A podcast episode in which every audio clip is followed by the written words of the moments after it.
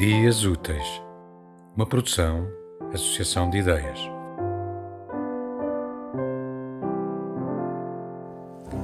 Os dias de maio. Começam assim os dias de maio, com recordações da minha infância.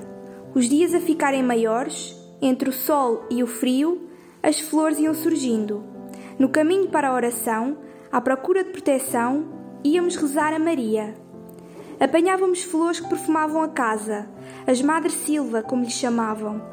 Trepavam as paredes de pedra e deixavam um cheirinho doce. Estas também davam para comer. E se as provarem, vão poder comprovar daquilo que eu falo, do seu sabor. Pelo caminho encontrávamos também as sugamel, com a sua flor lilás. Eram tardes alegres, aquelas que deixam saudade, pelas músicas que cantávamos ou as orações que fazíamos, ou pela alegria que sentíamos.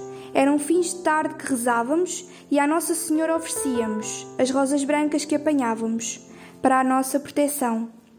Poema escrito pela utente Celeste Alves, da Casa da Poesia.